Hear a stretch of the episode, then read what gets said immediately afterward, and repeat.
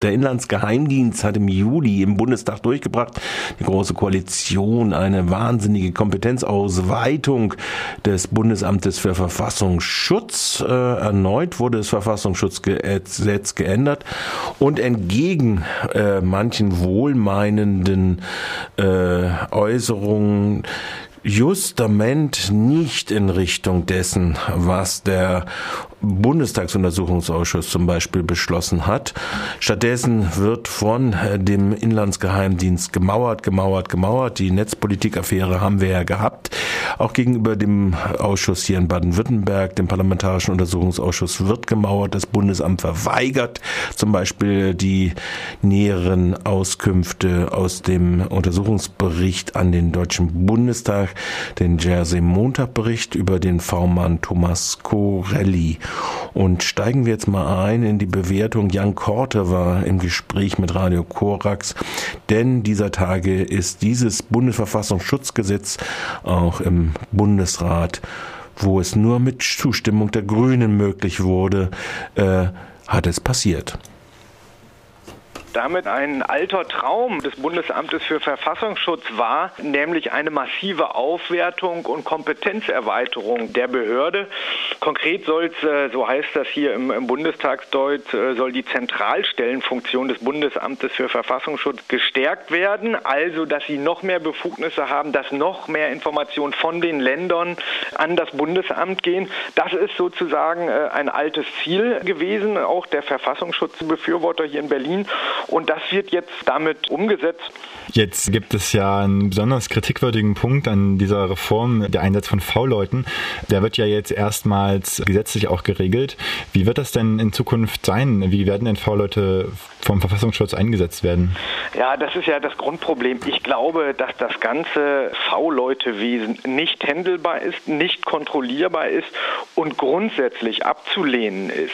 Weil im Kern geht es ja darum, dass dort also mit Steuergeldern, mit staatlichen Mitteln Leute, die eine zutiefst menschenverachtende Überzeugung haben oder Ideologien anhängen, sozusagen mit Geld versorgt werden. Und was sie mit dem Geld machen, ist logischerweise überhaupt nicht kontrollierbar. Was sie an Informationen geben, ist überhaupt nicht kontrollierbar. Also kann ja sein, dass wirklich ganz relevante, sicherheitsrelevante Fragen sind. Wie kann man davon ausgehen, dass sie das dann weiter sagen, wenn sie eine überzeugten, menschenverachtenden Ideologie anhängen? Deswegen, um es kurz zu machen, ist meine Position, das gesamte V-Leute-Wesen gehört abgeschafft. Das hat in einem demokratischen Rechtsstaat nichts zu suchen. Und dass es anders geht, das zeigt ja gerade Thüringen, die ja weitestgehend die V-Leute abgestellt haben. Das wäre der richtige Weg gewesen. Jetzt hat ja das Thüringen schon vorgemacht, indem sie die V-Leute abgeschafft haben oder das äh, zumindest bis Ende des Jahres machen wollen. Aber wieso ist es denn bei den anderen Bundesländern noch eine ganz andere Meinung äh, zum V-Leute-System? Zunächst ist der Grund, äh, dass natürlich sozusagen in Sicherheitskreisen bis hin in die Politik man dort ja wirklich dieser Chimäre mit V-Leuten, mit immer mehr Geheimdienstbefugnissen könne man irgendwie mehr innere Sicherheit schaffen. Das ist ja eine Ideologie, die ja auch einer rationalen Begutachtung gar nicht standhält. Das ist nach wie vor dominierend. Immerhin, um mal was Positives zu sagen, die ganze Frage V-Leute-Praxis oder überhaupt ganz grundsätzlich, welche Rolle sollen Geheimdienste eigentlich in einem demokratischen Rechtsstaat spielen? Immerhin wird diese Frage ja jetzt seit einiger Zeit sehr grundsätzlich und kontrovers diskutiert. Das ist ja auch schon ein kleiner Fortschritt. Welche weiteren Aspekte regelt denn das äh, Gesetz zur Verfassungsschutzreform denn noch? Also was wird denn noch reformiert im Verfassungsschutz? Das ist eine gute Frage, was da eigentlich reformiert wird. Darüber müsste man mal diskutieren, was denn der Begriff Reform eigentlich bedeutet. Also man kann ja auch Reform zum Schlechteren gestalten. Das ist hier der Fall. Also nochmal was ganz Konkretes. Ja? Also äh, die Kosten äh, für diesen Gesetzentwurf beinhalten einen jährlichen Mehrbedarf beim Bundesamt von 17 Millionen Euro und 161 Personalstellen. Also das heißt ganz konkret, weil an Stellen und Geld kannst du immer natürlich sehr genau ablesen, wie Politik gemacht wird. Das heißt natürlich, dass nicht etwa die Befugnisse und das Agieren des Verfassungsschutzes begrenzt mehr kontrolliert wird, sondern im Gegenteil. Es wird ausgebaut, die Kompetenzen werden ausgebaut, die Mittel werden erhöht und das ist auch in diesem Gesetzentwurf natürlich der wirklich falsche Weg. Das ist, wie ich finde, auch nun wirklich die falsche Schlussfolgerung aus dem Desaster, was wir in den letzten Jahren besichtigen konnten. Wie kommt es denn, dass der Verfassungsschutz jetzt äh, aufgewertet wird, nachdem er ja, wie öffentlich festgestellt wurde, komplett versagt hat ähm, und die Arbeit des Terrornetzwerks NSU nicht entdeckt hat und aufdecken konnte? Warum wird er jetzt aufgewertet und nicht einfach aufgelöst? Ja, das ist äh, die alles entscheidende und berechtigte Frage, die ich leider auch nicht beantworten kann. Das müssten Sie dann halt die anderen Fraktionen fragen. Äh, ich finde in der Tat, nach all dem, was gewesen ist, auch übrigens aktuell, wenn wir den NSA-Skandal nehmen, nehmen. Also das Versagen ja offensichtlich auch in der Abwehr von Wirtschaftsspionage, äh, wofür sie zuständig sind. All das hätte natürlich dazu führen müssen, dass wir sagen müssen, der Verfassungsschutz als Geheimdienst, wie er jetzt aktuell existiert, muss aufgelöst werden. Und das Gegenteil ist leider der Fall, weil, das ist hier in Berlin im Bundestag so, es eine große Mehrheit leider gibt, die glaubt, dass wir diese Problematik mit immer mehr Geheimdienstkompetenzen lösen müssen. Ich denke, dass eigentlich die Vergangenheit Vergangenheit gezeigt hat, dass das Gegenteil der Fall ist. Jetzt hast du gesagt 170 neue Stellen und eine erhebliche Erhöhung des Budgets.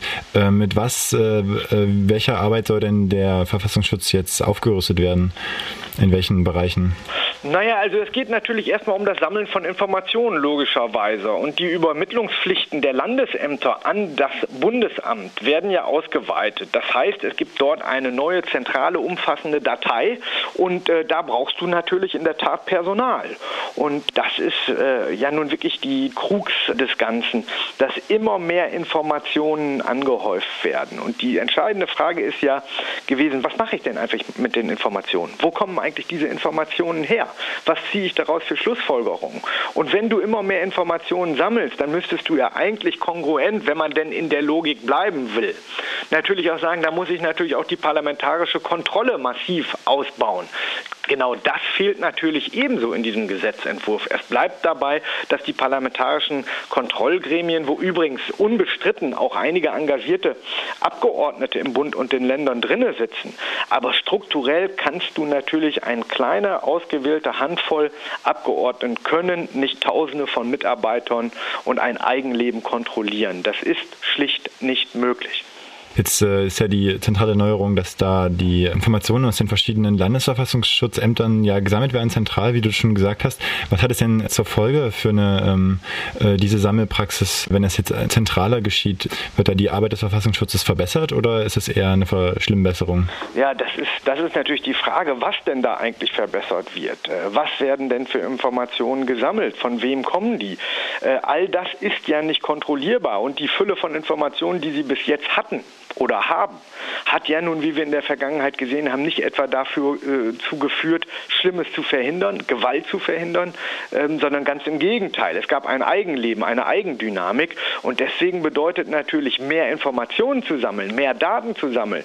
Natürlich auch, weil an den äh, Kontrollfunktionen ändert sich de facto ja überhaupt nichts. Natürlich, wenn du mehr Daten hast, aber die Kontrolle überhaupt nicht kongruent angehoben wird, na dann hast du natürlich ein noch größeres Eigenleben. Dann hast hast du noch weniger Chancen, das Ganze zu kontrollieren, was bei Geheimdiensten ja im Kern eh schon grundsätzlich kaum möglich ist. Also das passt alles hinten und vorne nicht. Jetzt hast du gesagt, dass äh, die Reform ja äh, des Verfassungsschutzes ja keine richtige Reform ist und dass du ja eher das Gefühl hast, dass es verschlechtert wird. Wie ist denn jetzt ein abschließendes Fazit? Könnte man sagen, dass damit der NSU-Untersuchungsausschuss gescheitert ist, wenn seine Empfehlung, den Verfassungsschutz zu reformieren, eigentlich ins Gegenteil verkehrt wurde und jetzt was Gegenteiliges beschlossen wurde? Na, gescheitert ist er ganz sicher nicht, äh, denn das ist schon wirklich bemerkenswert gewesen, was ja auch in vielen Punkten übrigens von CDU bis Linke, dass es dort ja gemeinsame deutliche Kritiken, deutliche Ansagen gegeben hat. Das ist nicht alltäglich hier in der Arbeit des Bundestages. Allein deswegen ist dieser Ausschuss wirklich nicht umsonst gewesen. Schade ist natürlich, dass eigentlich die Konsequenzen, die man hätte raus äh, da ziehen sollen, nämlich fortschrittliche, radikale Reformen zu machen, dass sie leider nicht umgesetzt werden. Das ist natürlich schade, aber der Ausschuss an sich hat doch eine wirklich sehr, sehr wichtige Arbeit geleistet, unbestritten. Mit dem Resultat eines Bundesverfassungsschutzgesetzes, das unter anderem V-Leuten Quellenschutz auch dann garantiert, wenn sie Tötungsdelikte be äh, begangen haben, wenn es denn dem Wohl der Bundesrepublik entspricht.